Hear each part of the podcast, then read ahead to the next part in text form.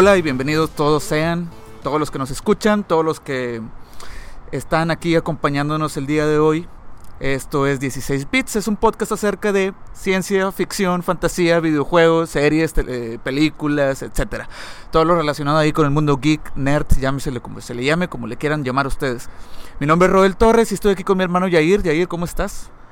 Muy bien, muchas gracias. ¿Qué tal el público? Espero que todo esté excelente. Y pues saludándolos desde los 64 mil. Así es, aquí en el mero centro de Monterrey, Nuevo León, México, para todo el mundo. Uh, Hoy tenemos un tema variadito, Yair. Tenemos por ahí varias eh, noticias, acontecimientos eh, relevantes en el mundo este que, que mencionamos y que nos gusta, que, del que platicamos aquí con frecuencia, ¿no? así es. Para empezar, vamos a empezar, valga la redundancia, hablando de videojuegos, que casi no nos gusta hablar de ese tema, ¿no? Efectivamente, tenemos dos eh, noticias acerca de videojuegos. Empezando con uno más de Tom Clancy's, un Ghost Recon que viene llamado Breakpoint. Y el otro es Resident Evil, eh, un nuevo título de Capcom eh, que está por salir. No hay mucha información aún, pero pues vamos a hablar de lo, de lo que tenemos en manos, ¿no? Además, Tenemos por ahí eh, de- también unas series eh, que con la noticia, que al menos yo no Claro. sabía, que para nosotros es noticia sí, pasó de, desapercibido. de última hora para mí, Claro. porque no sabía hasta que me dijiste, de la, el servicio de streaming de Apple, ¿no? Que es de Apple Plus, se llama, Apple Plus, TV ah, Apple TV Apple Plus. Y unas, eh, por ahí, Muy series, proyectos interesantes, ¿verdad? Va a Así estar- va a es. estar chido. Pasó muy desapercibido. eh, la verdad, yo creo que nada más con leer Apple, creo que lo borraba de mi vista. Cuestión personal totalmente, pero. Sí, no somos que- fans de, de- de la plataforma, ni de los celulares, ni de la marca en general. No somos, no es. somos ahí seguidores, ni clientes, ¿no? Ni, ni-. Pero bueno, este tema pues me está haciendo ya eh, cambiar mis... Ajá, me está haciendo cambiar mis... eh, ¿Cómo se dice? Mis principios, Mis ¿no? principios, claro que sí. Mientras no sea exclusivo para aparatos Oye. Apple, creo que lo vamos a disfrutar. Sí, ya sé, ojalá que sea una onda como Netflix, como Amazon Prime, que lo puedes ver en cualquier tipo de plataforma, ¿no? Que no sea algo exclusivo para... Que luego, pues Apple, como ya sabemos, tiende mucho a hacer esta onda, ¿no? Así es. Además, tenemos eh, dos estrenos. Uno es una serie de televisión. eh, nuestro gran amigo y compa John Krasinski se viene de regreso con Jack Ryan. Que de él sí somos fan. que de él sí somos fan. Y la película súper esperada que ya críticos eh, pues están alabando desde esos momentos, que es el buen Joker, ¿no? Me da mucho, mucho, mucho gusto que le esté yendo bien a la película, güey. Una, porque obviamente el personaje es un personaje ya legendario, ¿no? Por ahí Claro, siempre claro. salen los tops villanos de la historia. Difícil de interpretar. Claro, difícil de interpretar porque, al menos como se describe en los cómics, pues es una- un personaje ahí muy. con una personalidad muy variable, ¿no? Claro. No me quiero meter en términos psicológicos porque luego ya hay hasta análisis y estudios de la psicología del guasón. Pero digámoslo, reduzcámoslo un, po reduzcámoslo un poco a que es un personaje de una personalidad variable, Claro. ¿no? Complicado, complejo, ¿no? Claro. Y que además, bueno, eh, nos han elevado la vara, ¿no? Sí, De- para seguirle la- lo- lo- la- los pasos al Head Ledger, pues ya está bien Claro. cabrón, ¿no? O inclusive a Jack Nicholson, ¿no? O Jack Nicholson, sí, exactamente. Bueno, entonces, ¿qué te parece si comenzamos Dale. con nuestro primer tema, ¿no? Vámonos. que es eh, Tom Clancy's eh, Ghost Recon Breakpoint, ¿no? Eh, este juego se viene para todas las plataformas, está por salir ya a la vuelta de, al término de mes, principios de, de octubre de 2019, eh, obviamente por Ubisoft, que es el gran desarrollador de, este, de estos videojuegos, y pues con la novedad que de hecho ya hemos tratado en otros, en otros capítulos anteriores, que es el usar a actores que estén como trending para los videojuegos, ¿no? Para impulsarlos, hacer todo este eh, caracterización live action, no sé, acá eh, muy muy realista, ¿no? Que el, Eh, el ejemplo más claro ahorita es el de Cyberpunk, ¿no? Con, Cyberpunk, con Keanu con Reeves. Keanu Reeves. Que no, casi no está de moda del cabrón Claro, ahorita. Y, y listando así varios también que ya han pasado, por ejemplo, salió Kevin Spacey en un Call of Duty, Órale. salió Kit Harrington también en un Call of Duty, que ya le había apostado como a esta, a de a tener actores, bueno, eh, como ya dijiste, Cyberpunk, con Ken Reeves, y pues Death Stranding con el Norman Reedus, ¿no? De Walking Dead. En este caso, eh, bueno, en esta ocasión, El actor que estará en Ghost Recon es un compañero de Norman Reedus en la serie de Walking Dead. Y pues el eh, quien caracteriza a The Punisher. En este estamos hablando de John Bernthal. Bernthal. Bernthal. Bernthal, ¿no? Es que es el tipo como que el coprotagonista en The Walking Dead. En la primera temporada. En la primera temporada. Ah, sí, bueno, Sí, sí, sí. aclarando que yo no vi más allá de las, el los primeros dos episodios de la segunda temporada de The Walking Dead. Ya no me gustó. Pero en la primera sale como que la, era el compa del protagonista, ¿no? El camarada. Y este te- te- quería mencionar un poco de The Walking Dead, eh, siendo como un pequeño paréntesis, ¿no? Pero igual y lo dejamos para más adelante si, si se ofrece ahí, si, se- si claro sale que el sí. tema, ¿no? Eh, entonces, pues, como mencionaba, es para todas las plataformas. La verdad, el último Ghost Recon eh, sí fue bien recibido, que fue eh, Wildlands, se llama. Eh, eran cuatro personas contra el Environment. O puedes jugar cooperativo con eh, tú solo, con otros tres, creando este como escuadrón, ¿no? De, Ajá. de, o comando acá, ¿no? Como de fuerzas especiales. ¿no? Así es.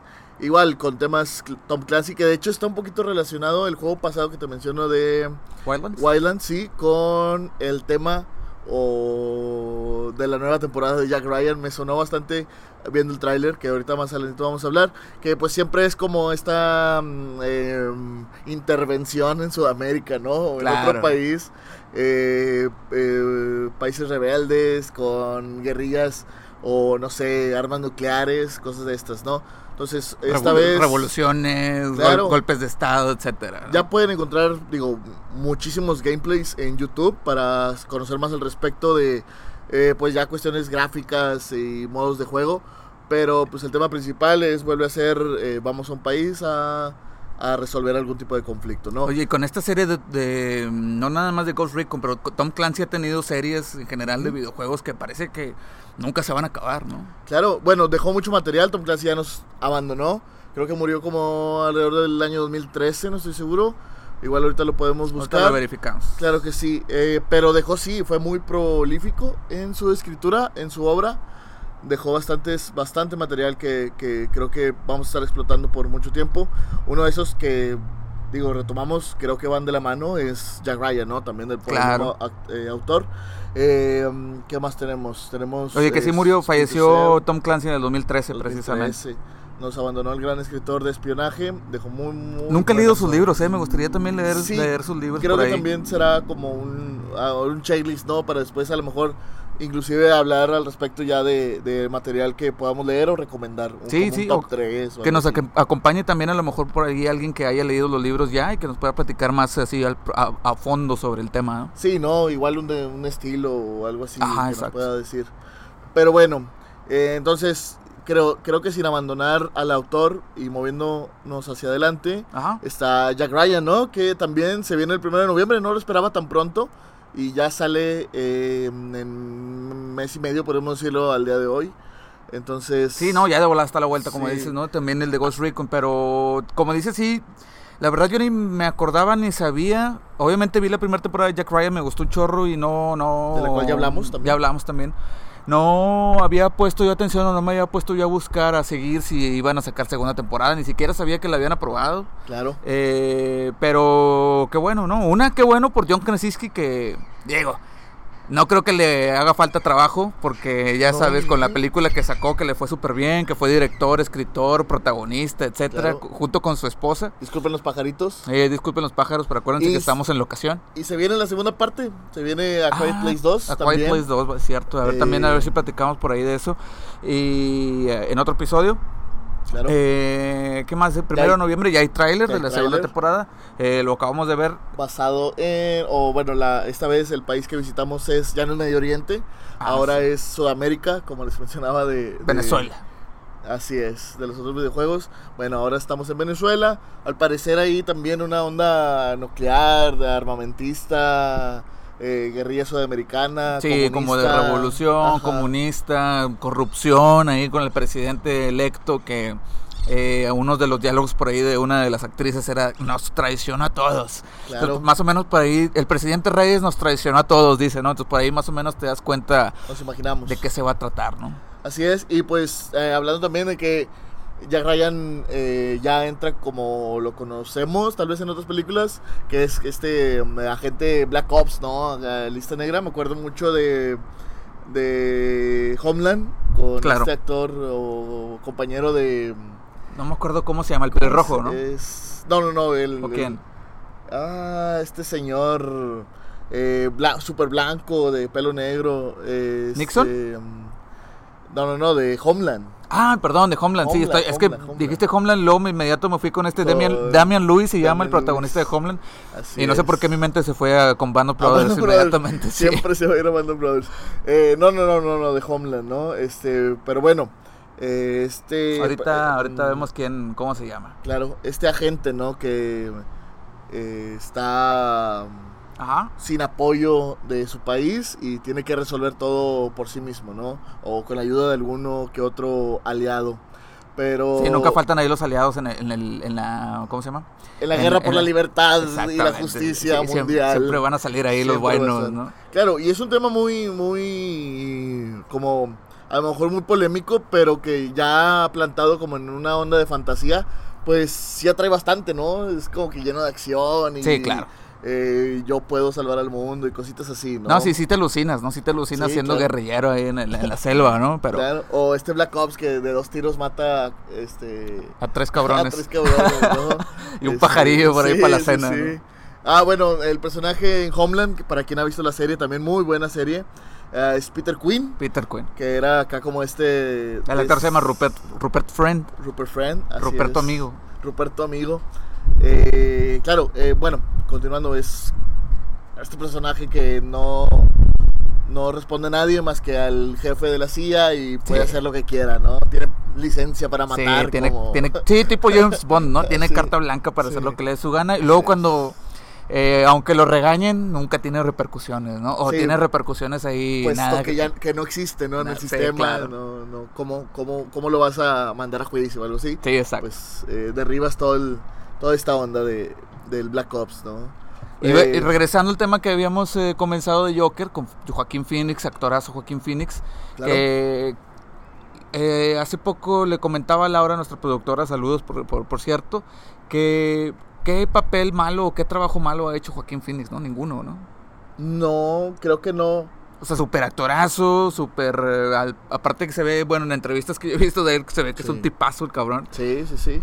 Y ahorita, te, como te decía, me da mucho gusto que, que esté siendo alabado, básicamente, ¿no? Las críticas están siendo así increíbles, de la, no nada más de la actuación de Joaquín Phoenix, sino de la, película, también en general, sí. ¿no? Eh, Todd Phillips parece que hizo un muy, muy, muy buen Oye, que papel. Todd Phillips también, eh, lo comentaba con Laura, que tenía uno películas de pura comedia, ¿no? Sí, sí, sí, sí. de- Hizo Old School, Road Trip, eh, las de Hangover.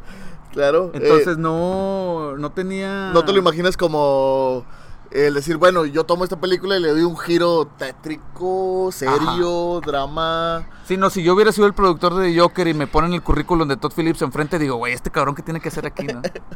Sí, pero bueno. yo Pero al parecer que- hizo un gran trabajo. Claro, al parecer hizo un gran trabajo, sobre todo en su participación en Venecia, ¿no?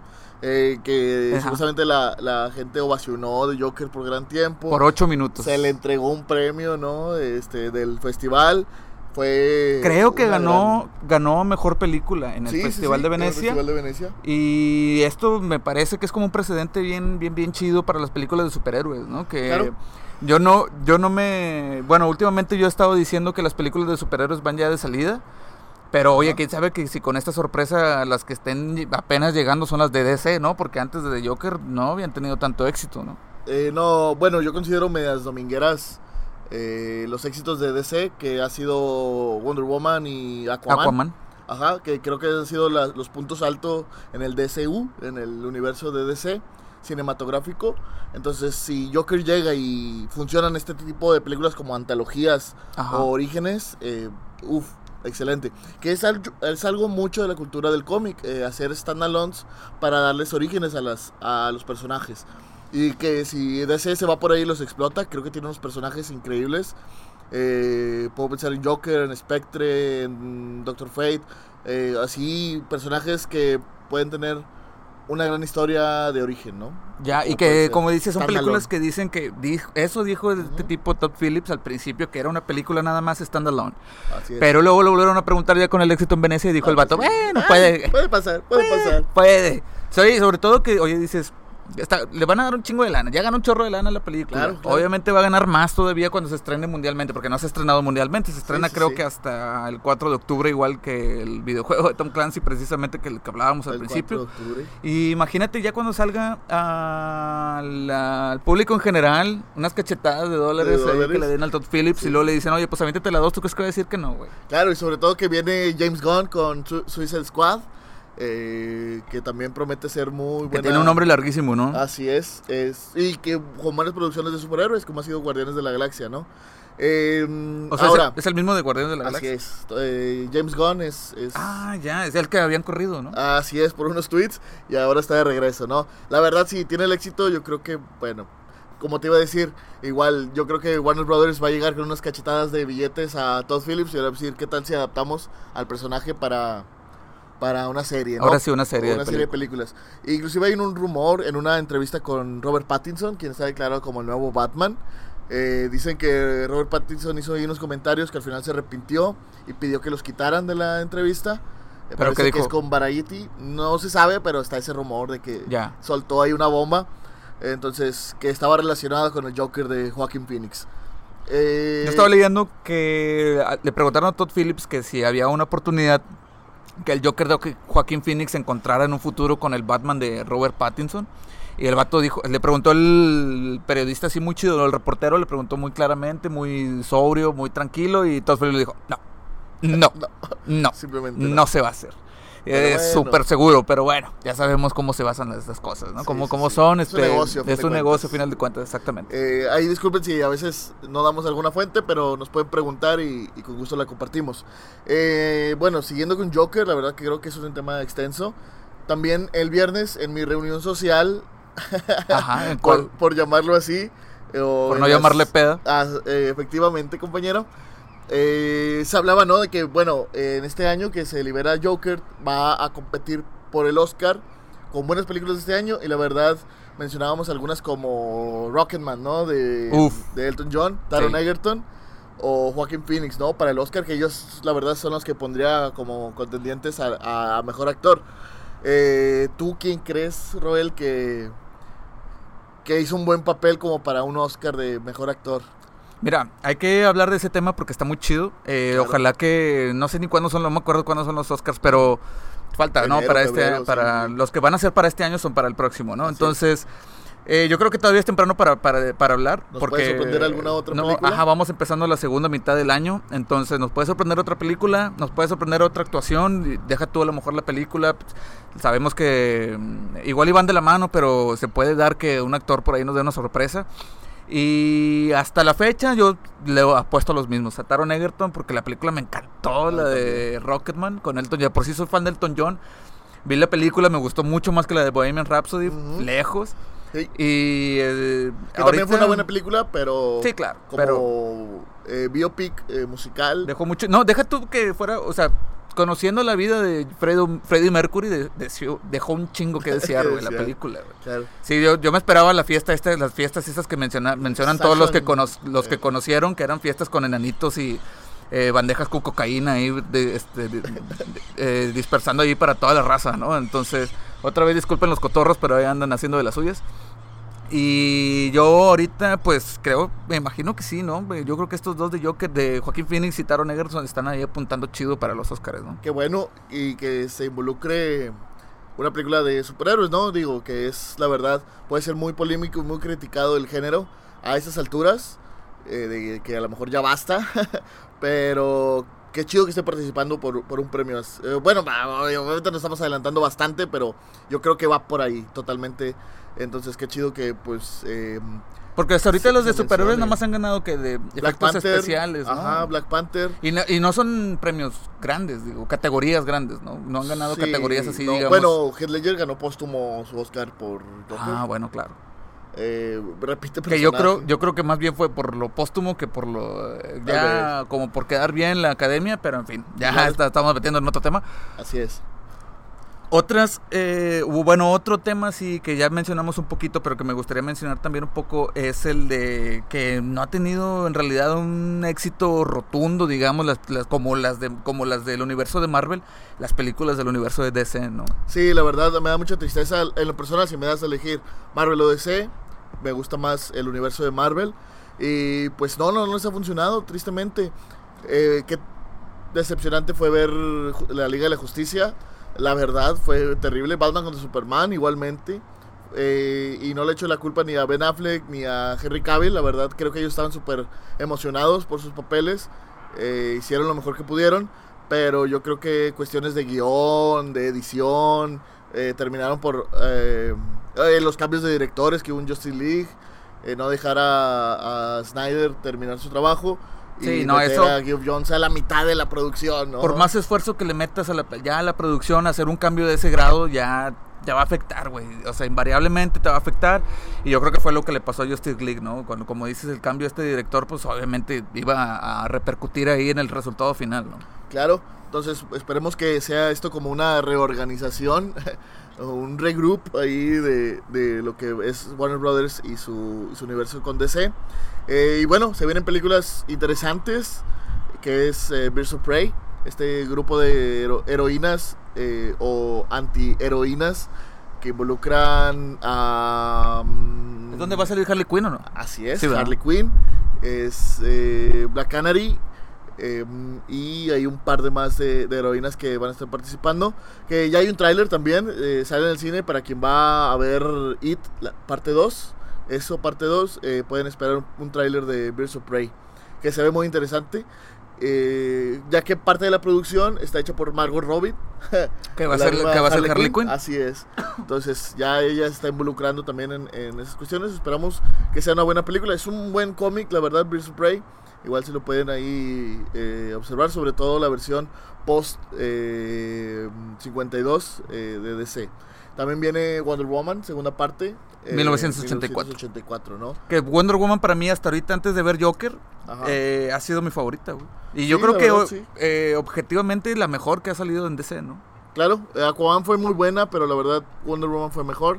Eh, la, eh, la actuación de... Uf, eh, mi novia que no lo sabe, Gal Gadot, así sí, no, es. claro. Yo le digo, bueno, te puedo. Ah, bueno, cuando la veas, le dices. Cuando venga a echarse unas chaves, le decimos la noticia. Sí, oye, que para mí yo siempre tengo un problema con las películas que son demasiado largas porque soy muy, soy muy impaciente. Como Endgame.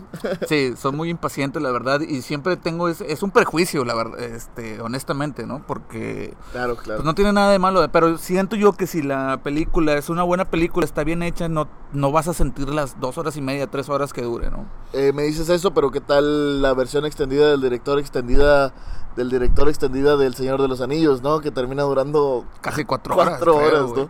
¿Y a poco te paraste a las tres horas diciendo ya quiero que se acabe? No, no, para nada. Me paré porque tenía que ir al baño, Por tenía que sí, por una cheve o algo de comer, pero no me paré porque por, por aburrimiento. Una, una- una película muy larga, ¿no? O no por aburrimiento, sino por ya mm, desesperación, ¿no? De que es. ya estás ya empiezas a pensar en otra cosa, te distraes con cualquier cosa y ya te sacan del, del, del universo, ¿no? Te rompen la fantasía, que me pasó con Endgame. Claro. Y me pasó Eh. también un poco, pero no tanto con... eh, por eso saqué el tema por, eh, con Wonder Woman, porque con Wonder Woman Ah. empezaron a describir todo el universo este de las Amazonas, de la historia, biograf- biografía de, de Wonder Woman Claro. y... La pasada por la Primera Guerra Mundial, por la mitología y toda esta onda, ¿no? Sí, pero nada que ver con Endgame, ¿no? A final de cuentas, Wonder Woman yo creo que sí hizo un buen trabajo en elaborar todo este tema del marco histórico de la, del personaje y de la, de- del superhéroe. Y Claro. la verdad es que hasta ahorita es mi favorita, hay que esperar a Joker. Así es, y pues sí es. eh, aún sea larga, yo creo que será una buena película. Me recordó mucho esto de que te mencionaba ahorita con los Anillos, la entrevista con Elijah Wood, eh, donde intenta imitar a Jack Nicholson, que le dice esto, ¿no? De que mm, la película tenía demasiados Ah, sí. finales, ¿no? Era muy larga. so many endings. Ah, ah, I, I didn't get it. ¿En qué termina? Dice, tenía demasiados finales. Sí, por eso no me siento tan mal a veces, a veces cuando me quejo que la película dura mucho, ¿no? Porque Hay dije, ah, que- bueno, Jack Nic- si. Jack Nicholson se queja de lo mismo, güey, no, bueno, es. ya, ya de perdido no me siento tan mal, ¿no? Así es. Ya hablamos un poquito también de Resident Evil, del nuevo juego que se, que se viene. Pero también mencionar esta serie que, que no nada más es de videojuegos, también ha sacado películas que a mí la personal me gustan mucho y en lo particular esta la pues la más eh, digamos exitosa, lo que más se recuerda que creo que es la 2, donde sale Mila Jovovich. Mila Jovovich, 1 y 2, sí, creo que la verdad la serie eh, de películas o todas estas películas que tienen como 15 Sí, son un chingo, ¿no? son bastantes, pues sí eh, terminaron siendo un poco ridículas, pero la 1 y 2 sí son muy buenas, la verdad. Eh, intentaron como apegarse un poquito al material, aún sean adaptaciones, sí se apegaron un poquito al material. Ahora, eh, hablando de ya de los videojuegos, pues tuvimos dos buenas entradas. Ah, Bueno, es, es que Resident Evil ha sido, un- un- la verdad, un desastre. Eh, a partir del 5, el 6 fue malo. Pero luego como que también viene como este regroup ahí, como reestructuración. Ajá. Y Resident Evil 7 la verdad fue muy bueno. eh, regresaron a sus inicios de horror. Eh, la, re- la, remaster- la- bueno, no remasterización, es, es un overhaul completo, es una, una recreación total de Resident Evil 2. También fue un super éxito, es muy, muy buen juego. Oye, sí, yo no lo he jugado, güey, lo he Increíble. querido jugar y no, no, no, Sí, no he tenido la chance, está pero, Muy, muy chido. pero pues sí, no, yo creo que los que nos escuchen y hayan jugado desde más o, o que tengan más o menos nuestra edad se han de acordar que no se va a acordar del Resident Evil 2, ¿no, Claro, así es. Y ahora que es, eh, está actualizado al día de hoy, es un, eh, digo, la, la verdad quien lo haya probado o lo quiera probar no va a perder su tiempo, ¿no? Y sabe que no ha perdido Está su muy tiempo. caro, güey, ¿con cuánto está? Eh, pues es nuevo, sí, te avientas unos mil pesos en No Steam, más. yo creo. Además de, bueno, si tienes consola, pues eh, genial, pero si intentas jugarlo en computadora, pues sí tiene, sí requiere. Sí, vas a ocupar tu GPU, tu tarjeta gráfica y todo, es. toda la onda, Eh, ¿no? Bueno, y ahora esta nueva entrada es, eh, quieren como, tal vez no innovar eh, en el mercado de los videojuegos de horror, pero sí en, en- en su propia franquicia, ¿no? Que es el juego asimétrico, Ajá. 4 contra 1, como hemos visto a lo mejor en Left 4 Dead. Sí, porque ya salió el trailer de, este de Resident Evil y sugiere por ahí que va a ser un juego multijugador asimétrico, ¿no? Que es eh, como Left 4 Dead mencionabas, que era Oh. te metías a jugar cuatro cabrones y eran tres Ajá. contra uno, ¿no? Uno era el malo y los otros tres eran como el que los supervivientes, ¿no? Así es. Y al parecer por aquí le van a dar esa- Daylight. Day- Ah, eh, también, que me mencionabas ahorita. eh, donde igual juegas a ser un villano de película de slasher y pues los demás intentan esconderse, sobrevivir, correr, ¿no? Que la verdad suena muy bien, la verdad no lo he intentado.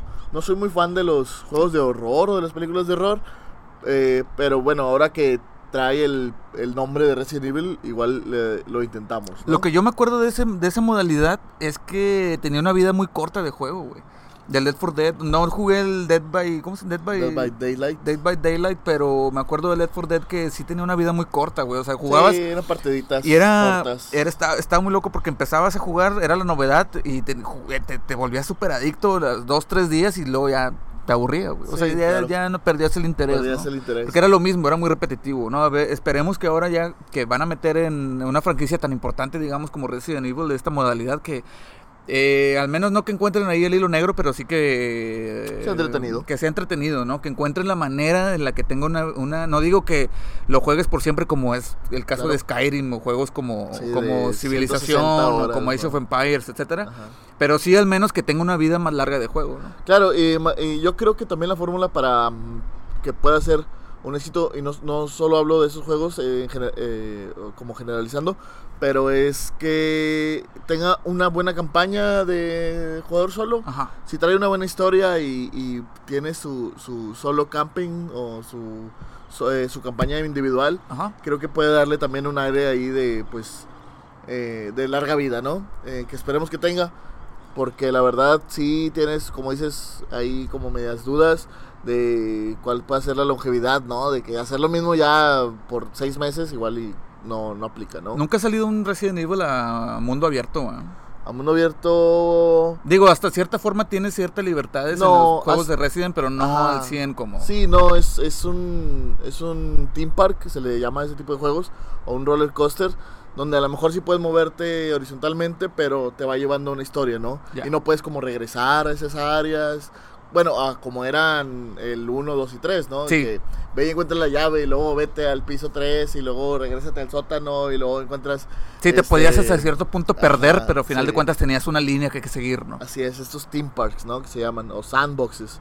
Igual ahí no, no tan, no tan, con tanta libertad. Así es, se llama. Resident Evil Project Resistance. Es el, el título del, de este nuevo Resident Evil. Eh, me parece que va a salir para todas las plataformas, o al menos normalmente siempre los Resident Evil han salido para... Nunca han tenido este tipo de exclusividad. Y esperemos eh, a ver qué, qué nos, eh, con qué nos sorprende, ¿no? Sobre todo, co- como te digo, con esta modalidad que, que- que es nueva para esta franquicia, ¿no? Claro, eh, creo que después de estas últimas dos instancias que les comentábamos de Resident Evil 7 y, y, eh, la recreación de Resident Evil 2, creo que yo sí le doy mi voto de confianza, dedito arriba, y espero mucho de este juego. Así es. Oye, pues ya ahora sí nos vamos con la segunda parte del programa. Programa, perdón. Programa. programa, claro que sí. eh, que era lo que mencionábamos al principio de la plataforma nueva de, de TV Apple Plus, que es esta plataforma de Apple y que se vienen pues ahí títulos y ¿De dónde salieron todas estas series? exacto, sí, no sé, no sé de dónde salieron, que no sé qué piedra levantaron Una por ahí. gran lista de ¿Qué alcantarilla abrieron? Porque viene una lista muy, muy, muy chida y con unos nombres muy, muy chidos. Desde productores, escritores, Actores. actores. Entonces, la verdad parece que va a ser. También le van a entrar al 100, ¿no? A la competencia de la que ya hablábamos también, de, de los eh, streaming, de los contenidos por streaming. Eh, entonces, vaya, otro, otros 100 pesos al mes que nos van a quitar, ¿no? Sí. Porque la verdad, ahorita que empecemos a hablar de las series, yo sí, mínimo, digo, porque hay otras maneras de conseguir las series, claro. ¿sabes? Pero no es lo mismo igual estar como acostado y con el controlito cambiándole, ¿no? Entonces, probablemente eh, las primeras temporadas le voy a dar eh, también mi voto de confianza. Sí, vas, Eh, si vas a terminar pagando al menos unos dos, tres meses el servicio, ¿no? Así y sobre todo que van a tener una, o sea, es un riesgo, di- digamos, porque tienen una competencia ahí importantísima, con Netflix y con, y con Prime, ¿no? Eh, Netflix, Prime, Disney Plus. Luego Disney Plus, que va a salir de también. Disney Plus también, que tiene una, una cantidad de series impresionantes. Eh, Marvel, Star Wars, eh, mm, eh, Simpson. Inclusive creo que van a ser una de los Muppets este, nueva. Órale. Entonces sí, traen ahí una, una, una competencia muy, muy dura. Así es. Oye, y una de, bueno, la primera serie de la que queremos hablar es de The Morning Show. Así es, esta serie que va a involucrar a actores como Jennifer Aniston, Nada más nada, nada, más, eh, Steve Carell, Otro de nuestro camarada de, claro, gran de- amigo, de The Office. compa, compa de Krasinski, y Reese, Reese Witherspoon. Reese, nunca he sabido cómo pronunciar su nombre, pero digámosle. Reese Witherspoon. Witherspoon. No, Reese Witherspoon. Sí. Reese Witherspoon, cre- eh, que va a tener este como eh, tema de un morning show, bueno, como el nombre lo dice, morning show, un talk show eh, matutino. eh, algo así como fue Sports Night de, de- Aaron Sorkin. de Aaron Sorkin, que igual vamos a hablar también, de- eh, a lo mejor lo involucremos en, en series de, de HBO. Por favor. Eh, Oye, y que curiosamente en... Ah, no, perdón. Me estaba confundiendo con eh, Studio 60.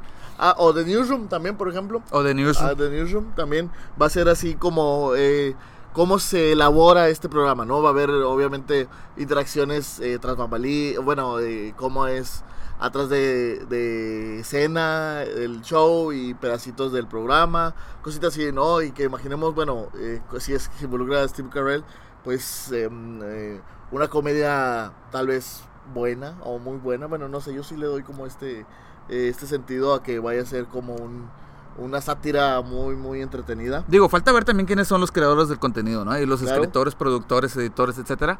Eh, pero sí, pues ya con, con estos tres nombres por ahí, por ejemplo, Reese Witherspoon también salía en esta serie de Big Little Lies, ¿no? Que Así es. también un Ah, exitazo para muy chido, claro. exacto. Y creo que ella también hacía función por ahí de, de productora, me parece, pero sí ya te da un tipo de garantía, ¿no? De, Sí, de sí, estar, sí. de los que están ahí participando. Ya con esos tres nombres de Reese Witherspoon, Jennifer Aniston y Steve Carell, ya te dan, como te digo, este, este tipo de, una especie de garantía, ¿no? Porque ya, nada más por el hecho de involucrarse, de decir, le va, de, de- Claro. de- de estar involucrados en el proyecto, pues bueno, te promete mucho, ¿no? Así es. eh, ya pueden encontrar el tráiler en YouTube. Es la verdad. eh, la verdad yo tengo mucha fe a este- a este programa eh, sobre los que vamos a hablar más adelante. Creo que es el, el porque yo, yo nada más de entrada con este programa ya me interesa Apple TV Plus. Oye, que estábamos viendo ahorita que va a cobrar 5 dólares al mes. Pues sí, de hecho no sé si hablemos de una vez de- del servicio de streaming o continuamos con, con los programas. Vamos a, te- a terminar de hablar de los programas y luego ya este, Bueno, hablamos para- del, del para servicio también- para cerrar. Para como para ve- vender, ¿no? También al Apple TV y ya al final hablar un poquito de los detalles. A ver si nos dan un- una lana, güey. Ojalá.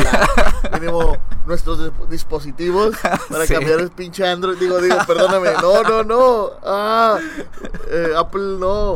No. Hay Pero otra bueno. que se va a llamar nada más así. ¿Sí? Sí, claro. O sea, no de sí de yes, sino de sí de ver. Así es, es un drama futurista eh, sobre una plaga que dejó ciega a la humanidad. Eh, es acá como otra, una, una distopia más. Pero esta vez, eh, bueno, está escrita por Steven Knight, quien nos ha dado Peaky Blinders, que Ajá. también es una serie que dice muy, muy, muy buena. Yo la verdad no he tenido oportunidad de verla. No, yo tampoco. Eh, pero bueno, está, está muy bien colocada, ¿no? Este, por, la, por la crítica. Y está también dirigida por Francis Lawrence, quien nos dio la serie o la franquicia de Los Juegos del Hambre. The Hunger Games, ¿no? La- eh, los Juegos del Hambre. Pero lo más importante o lo más a resaltar Sí, no, ya con eso, güey. Con el pinche nombre que, que vas a soltar ahí de bomba, güey. es que está protagonizada por Jason Momoa, ¿no? Que, que, que ahorita está, yo creo. Igual y no tanto, pero pues después de Game of Thrones, que hay que también tirar el, sabra- el sablazo de lo nerd que somos, que lo Así conocemos es. de antes de Game of Thrones, Claro. por Stargate, Re- Ronan Dex. Y que mm, no tan a lo mejor de moda como Keanu Reeves, pero sí ganó un fandom ahí Claro, increíble. Claro, ¿no? desde mm, eh, Drago, eh, ¿quién más? Eh, Drogo, Khal Drogo, Khal Drogo, pero Drago. Estoy pensando en Rocky. No, no es cierto. Eh, pero, eh, ¿qué más? Pues Aquaman, ¿cómo no? Aquaman. Claro. Eh, y traemos a Alfred Woodard, eh, quien salió en Civil War y en Luke Cage. eh, En Civil, en Civil War, ¿quién era? Porque no lo vi con el nombre, Alfred Woodard. Alfred a Wood- ver, Woodard o Wood- Wood. Woodard. Alfred. Woodard. Woodard. Woodard. Es mi compa. Mm, Es activista político. Muy bien. Pues sí. Oye, espérame, esa actriz. Claro, es actriz. Estaba yo pensando que era mujer. Que era mujer. Digo que era hombre, perdón. No, no, no, es, es mujer. Eh, sale ahí no en un papel muy, muy, muy, muy activo, pero la verdad no, la- lo- no recuerdo ubicarla en, en- en Civil War. Eh, pero bueno, eh, la verdad son nombres muy buenos, sobre, desde el director, el escritor y, Y pues Momoa, la, ¿no? ajá, la participación de, de actor principal de, de Momoa, Momoa, Momoa. Oye, no solo películas, la verdad he visto cada entrevista que veo de Jason Momoa, la verdad es un, un rebane muy, muy chido. Es, eh, es, un gran, es una gran persona, la verdad, muy carismática. Sí, Estoy un- enamorado de él. Sí, ya dilo, güey. Sí, no, eh, yo también lo he visto en entrevistas y sí, es una persona, para empezar, que pues muy chistoso, ¿no? Que la, Sí. que la rebana con mar el vato y de, de talento ni se diga, ¿no? Porque eh, la- por- para empezar por la actuación de Cal Drogo, cómo se también adueñó ahí del lenguaje, cómo lo hizo. Oh, sí. Yo creo que ya el Dotraki, el lenguaje de- del Dotraki, eh, no lo escuchas con otra voz que no sea la de Jason Momoa, ¿no? Esta voz así, aborrentosa de, Sí. de, Claro. de- y la pronunciación que tuvo y todo y me parece que también ahí el, el creador lingüista de los, len- de los eh, idiomas decía que, que pues era un muy buen alumno no para, para aprender ahí lo, lo- el mejor la, intérprete. la- ajá, la pronunciación y todo esto no entonces de talento ni se diga eh, carisma ni se mencione porque también parece que le sobra Claro. y hay que esperar también for- eh, se llama sí la serie Sí, sí, de ver. de ver Eh, bueno, continuando, está For All Mankind. La verdad, Mankind. Men- Mankind Mankind. For All Mankind. For All Mankind. que ahí sí otro otra bomba por ahí de nombre Oye, con Ronald claro, la verdad, bueno, este a lo mejor no es para muchos, o más que nada porque no va a estar, no, es, no estamos hablando del actor principal, Ajá. pero eh, aquí en, en- en nuestro club de mi hermano y yo, un par de ñoños, eh, y que nos encanta la ciencia ficción, y ya hemos hablado de esto, eh, o de este show, este... Battlestar Galactica. Battlestar Galactica. Reimagines. Así es, La y para nueva. toda la humanidad, que se llama eh, esta serie en español, bueno, que lo podemos traducir así nosotros, eh, está escrita y creada por Ronald D. Moore, eh, eh, el escritor de Battlestar Galactica, ¿no? Así es, que fue la persona encargada porque Battlestar Galactica era una serie setentera Así es, con Que de- de ciencia ficción, así, así es. era- Y R- Ronald D. Moore, que se llama, fue el encargado de hacer la reimaginación que dices, ¿no? Así es. De nada más tomar la historia de personajes y pues darle ahí un giro porque por ejemplo está Starbuck el personaje que es. Starbuck Ah, ya, sí, era. Starbuck era masculino varón. era Ajá. varón en, en la serie original y acá es una mujer no Sí, no, perfecto papel. Sí, no, la actriz increíble y el personaje divertidísimo, un personaje Sí, sí, sí. rebelde en contra Claro. de la, que no respetaba las leyes, no respetaba a sus superiores, etcétera, ¿no? Y fíjate que es muy curioso ahorita que, que mencionamos otra vez Starbucks y este cambio de, eh, que hizo D. Moore. Em, si notas, o algo que puedes notar bastante, que yo noté bastante en Battlestar Galactica, era que en verdad no había como distinción tanto de género. Por ejemplo, lo- Claro. lo- las luchas eran mixtas. Sí, eh, sí, era como que algo ya... Todos los técnicos eh, podían ser hombres y mujeres. Ajá. Los pilotos todos eran hombres y mujeres. Sí, de hecho un- hay un personaje que era cuando Adama se queda con, como general o capitán de la, de la, De la galáctica, de la, de una la gran nave espacial. Ajá, se queda como general de la galáctica.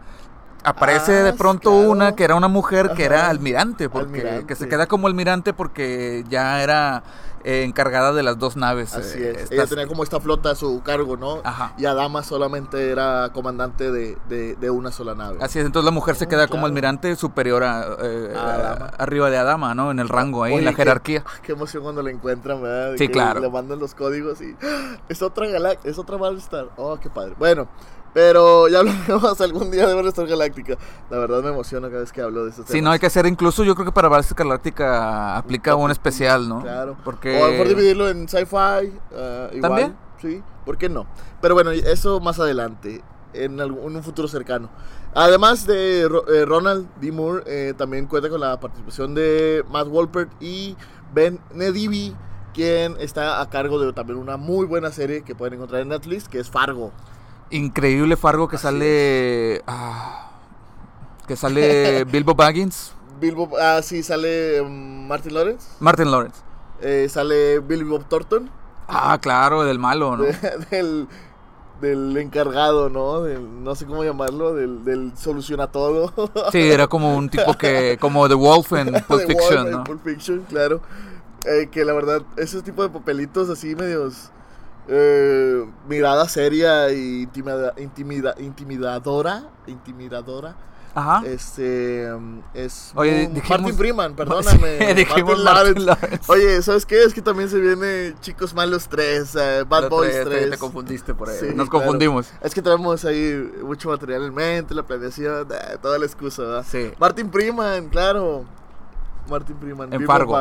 En Fargo, que En es el protagonista y que, bueno, también por ahí basada en la película de los hermanos Cohen.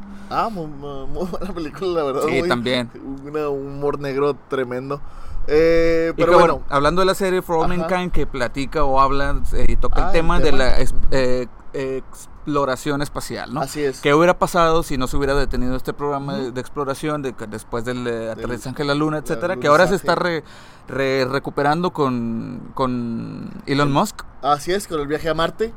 Que también sería padre hablar de, de eso. Sí, cómo día. no. Eh, Sí, pues va súper li- ligado con, con- con la ciencia ficción, ¿no? Que ya Sí, sí, parece sí. que a Ya veces no te la crees. Sí, yo creo que cuando empatamos temas como el ir a colonizar Marte, dices, ¿qué es eso? ¿Qué novela es esa, no? Entonces yo creo que sí, sí, sí tendría mucho que ver con, con los temas que tratamos. Y oye, ¿tú te irías a vivir a Marte con un vuelo, con el vuelo solo de ida? No, no creo, la verdad. Ah, adiós, adiós a los cotorreos de viernes. ah.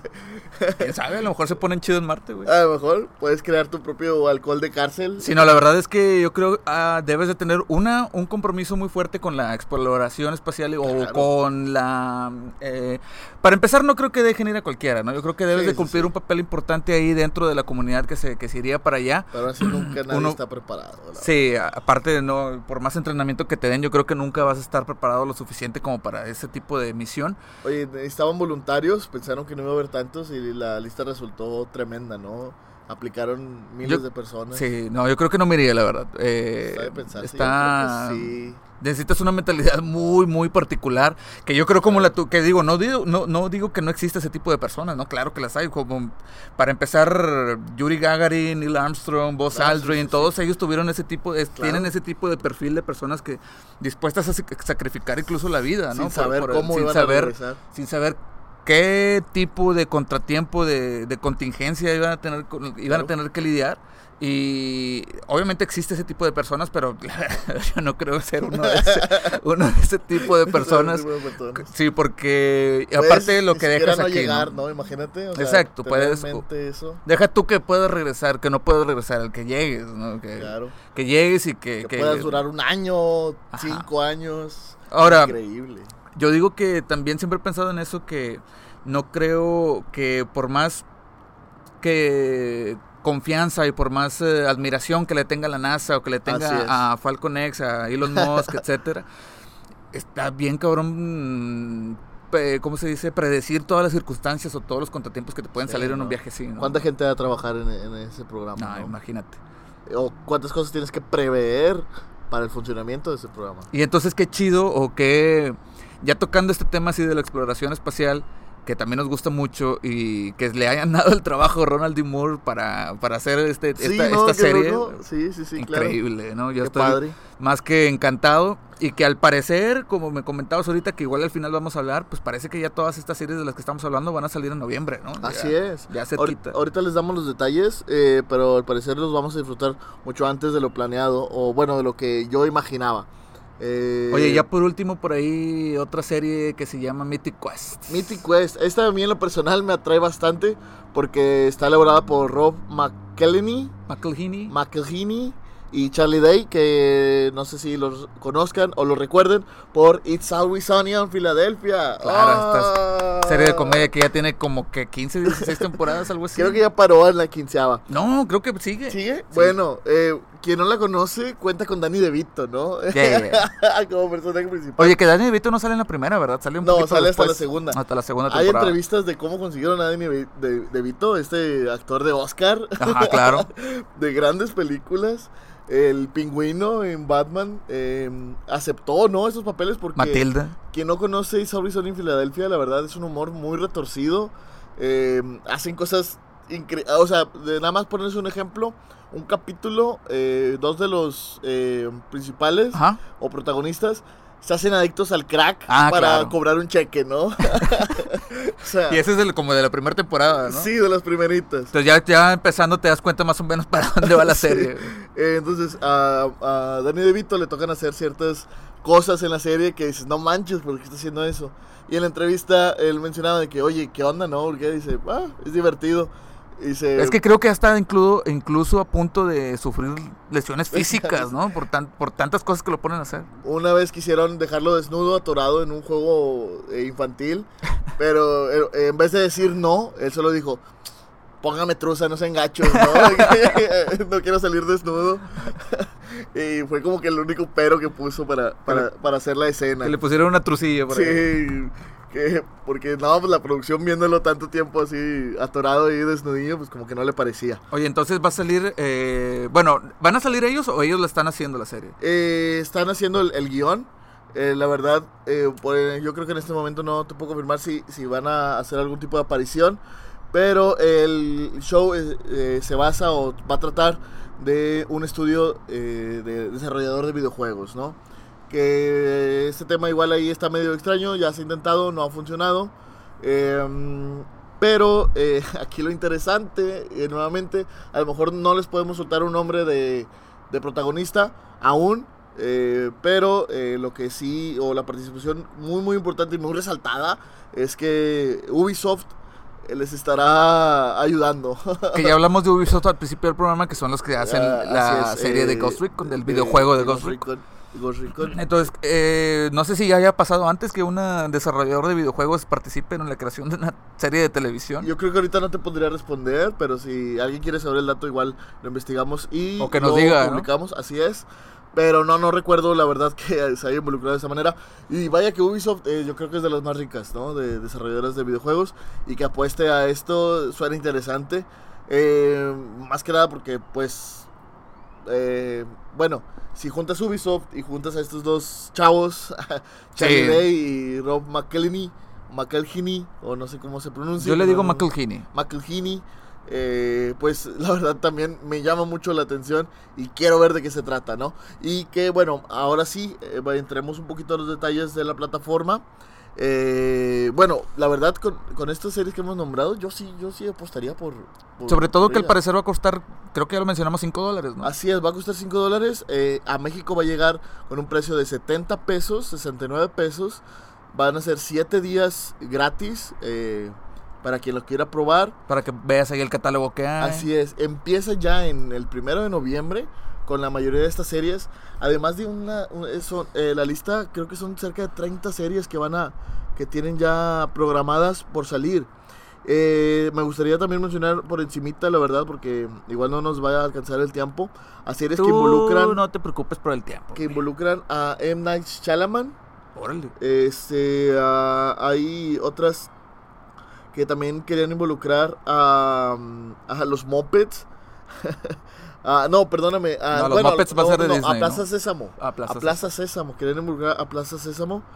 Y eh, a los creadores. ay, perdóname. Los creadores. A Kristen Bell de The Good Place de, o Verónica Mars. También otra serie con Kristen Bell, ¿no? O sea, ahí hay muchas, muchas series que podemos disfrutar desde el primero de noviembre. O sea, ya, el otro mes. Eh, lo que sí también hay que averiguar muy bien porque está medio ambiguo la liberación de información de Apple. Sí la podremos disfrutar en otras plataformas que no sean de Apple. Como decíamos al principio, eh, solo que no salgan con esta restricción que la verdad yo sí creo que pasa Apple de hacer. Eh, de que a lo mejor solamente puede ser... con un Apple TV, por ah, ejemplo. Sí, con el aparato de Apple TV o a través de un iPod o no, yo creo que mínimo van a sacar la deja tú lo de las plataformas móviles no eso ya siempre a lo mejor siempre viene después. Por ejemplo Netflix también cuando salió la plataforma móvil llegó después no no llegó junto con la plataforma en línea claro claro. Entonces me imagino que Apple mínimo va a sacar para sus dispositivos y para la versión en línea no sí y bueno donde a lo mejor lo podríamos disfrutar pero yo aquí la verdad así como que bajada la pelota a la comunidad Ajá. es que sí va a tener su aplicación de browser o sea, de verlo en la laptop, computadora. Pero bueno, aquí creo que igual no es tanto como verla en tu celular, ¿no? Y, y, dejar de lado o fuera a los usuarios Android. No sé si también sea la movida correcta de negocios para Apple. Porque bueno, sí es una, un gran porcentaje de... Es la mayoría del porcentaje de los usuarios, móviles en el mundo. Entonces no sé si se, esté fácil arriba de la mitad de usuarios, pero incluso yo creo que hasta más, ¿no? Yo creo que se va más arriba del 60-70% de usuarios que usan Android, aparatos el Android. Uso de Apple sí es muy elite. Ajá, sí. sí. pues de gama alta, digamos, de, de, de, de, un costo mucho mayor al de los aparatos Android. Entonces, si no le apuestan a liberar su plataforma a los... Eh, al sistema operativo de Android, pues sí, bueno, yo creo que hasta perdiendo lana por ahí, porque por ahí estábamos también comentando, leíste, me, me decías que le invirtieron una buena lana también, ¿no? Sí, eh, para producir contenido original invirtieron alrededor de 6 billones de dólares. Billones. Billones. Además de que menciona que las intenciones de Apple eh, son eh, ganar un Oscar, por lo que va a estar sacando películas mm, originales de Apple cada año, ¿no? Tres o cuatro películas al año, invirtiendo también sus millones. Eh, aquí la pregunta grande también es, bueno, Apple, ok, eh, su contenido se, se, ve espectacular, su contenido original, pero ¿tendremos acceso a otro tipo de contenido? Que ya existe, ah, ¿no? Claro. Que como lo fue Amazon Prime también y Netflix, que además de sacar contenido original, pues tenían, por ejemplo, Prime pues tiene todas estas series que nos encantan de The Office, Parks and Recreation, El Príncipe del Rap, La Niñera, etcétera, ¿no? Entonces, que yo creo que, al menos yo, por ejemplo, he encontrado muchos comentarios en Reddit de personas que dicen, yo pago siempre en Amazon Prime por ver The Office, Nada más por Exclusivamente, o Seinfeld, ¿no? Nada más, o sea, ni siquiera ver el contenido original, nada más lo compra por ver a, una serie que del cual ya está enamorado, ¿no? Así. Sí, la verdad. Y, y yo, la verdad, eh, lo mismo, eh, viendo Friends, ¿no? La, em, podía poner un capítulo al azar mientras comía o así. Y qué gustazo que eh, Netflix tuviera Friends, ¿no? Em, entonces, eh, yo creo que sí es increíble la apuesta que está haciendo Apple. Pero bueno, faltan ahí estos detalles que ya mencionamos, ¿no? Que a lo mejor pueden em, hacerle, eh, meterle el pie un poquito. que no creo que deje de generar el dinero que ellos esperan Pero bueno, aquí, a- como decía, a nivel personal, opinión personal, eh, sí sería medio incómodo como para tenerlo, ¿no? Mm, La verdad no, aún eh, tuviera el capital, eh, un, un dispositivo Apple no es de mi con- conveniencia. No, y es que aparte, bueno, por ejemplo, para mí, como dices, si tuviera la lana, no me, no me gusta, no me gusta lo- lo- el sistema operativo del iOS, por, por ejemplo, no me gusta para nada. Eh, las computadoras tampoco, ¿no? Se me hace muy incómodo. eh, Claro. eh, para mí lo no tiene clic ideal... derecho, o sea, no manches. Exacto.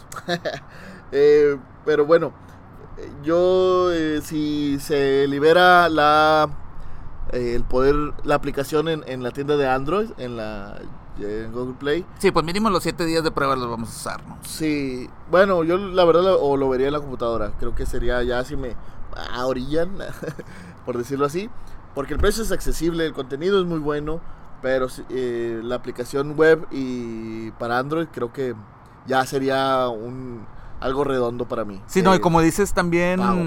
Hay otras maneras de ver la- el contenido, güey. O sea, le Claro. pasó a HBO ya con Game of Thrones. Sí, que fue la serie más descargada en la historia. sí, así es. ¿Por qué? Porque no había una plataforma móvil para que los usuarios, tantos, tanto fanático de Game of Thrones, pudiera ver, eh, ya sea en la computadora, en la televisión, o que tenían que pagar forzosamente un proveedor de cable Proveedor.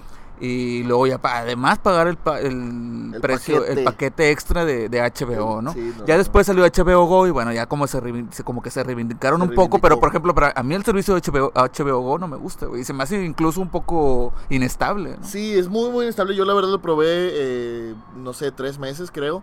Eh, lo disfruté bastante, el- disfruté bastante el contenido, pero sí es muy incómodo. Es incómodo, No- exactamente. no- Además de inestable, es Ajá. incómodo usarlo, ¿no? Y bueno, y vienes de Netflix que la verdad sí tiene estos detallitos que, que te hacen la vida fácil. Pinches huevones, pero... Sí, como decías, de poderlo ver en la tele con el control de la tele, Sí, ¿no? Y ¿no? sin tener que poner la compu, atrás. porque a veces también luego llegas y no quieres ni prender la computadora, nada más acostarte, agarrar el control y, prender la y tele, ¿no? Y Netflix te da esta, esta, Así es. Esta opción, ¿no? Bueno, y mi televisión ya es un poco viejita y no tiene para Prime. Entonces a veces sí... ah, Prime me- también ya está para... Sí, para muchos televisores. Eh, Apple la idea sí tiene lanzarla para ah, eh, Samsung, Sony, LG y Vizio. Inclusive eh, eh, pasarlo a Roku y Fire TV. Pero bueno... eh, Fire TV, que es la de Amazon, ¿no? eh, No. Fire- eh, sí, es el de Amazon. Sí, ¿verdad? Eh, entonces, bueno, esto también ya le va a dar más mercado. Pero insisto, eh, aquí en la comunidad, igual en nuestro dispositivo Android sería mucho, mucho mejor tenerlo. Sí, claro. Más que nada en el camión, ¿no? Viendo ahí tu serie. Y pues Sí. mm, eh, ¿Y creo que sí? sería todo por hoy. Me parece que sí, Jair. Excelente. Pues Eh, nada más eh, esperar a Apple, Apple, ¿qué se llama? Apple TV Plus. Apple TV, Apple Plus. Así es. Series. Y ojalá que, a final de cuentas, como dices, tiene sus pros y sus contras, ¿no? A final de cuentas, Todos los streamings, yo creo. todos los streamings tienen sus pros y sus contras. Y para mí, que me gusta ver las cosas por el lado bueno, Sí. cuando se puede, eh, la mayoría de las veces. eh, siempre, entre más opciones haya, entre más competencia haya, haya Mejor significa que mejor contenido va a haber, ¿no? Así es, y eso, pues, a nivel. final de cuentas, nos conviene a nosotros porque pues, es lo que buscamos, ¿no? Buscamos el contenido, buscamos que nos cumplan ahí las fantasías de, de- De de- ver. a nuestros personajes, a nuestras Carne. en carne y hueso. Y entre más competencia haya, pues yo creo que mejor contenido se hace, ¿no? Así es, la verdad, eh, bueno, la lista se agranda con Netflix, eh, Prime, HBO, eh, Apple TV, Disney Plus. Vaya, ya, Ya, son. ya son un buen. Y si le agregas Spotify, wow. Sí.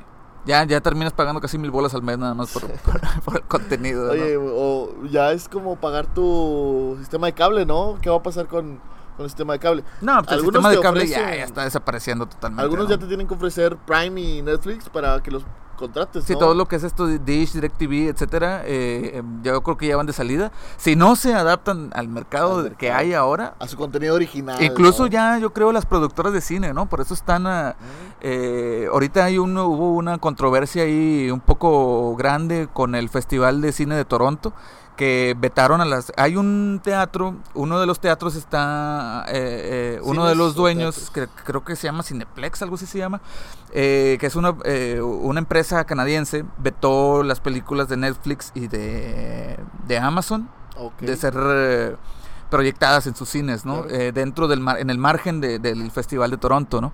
No fue el Festival de Toronto en sí, no fue, no fue el, el festival, porque el festival siempre ha apoyado a- a- al Ah, material de Netflix. Claro.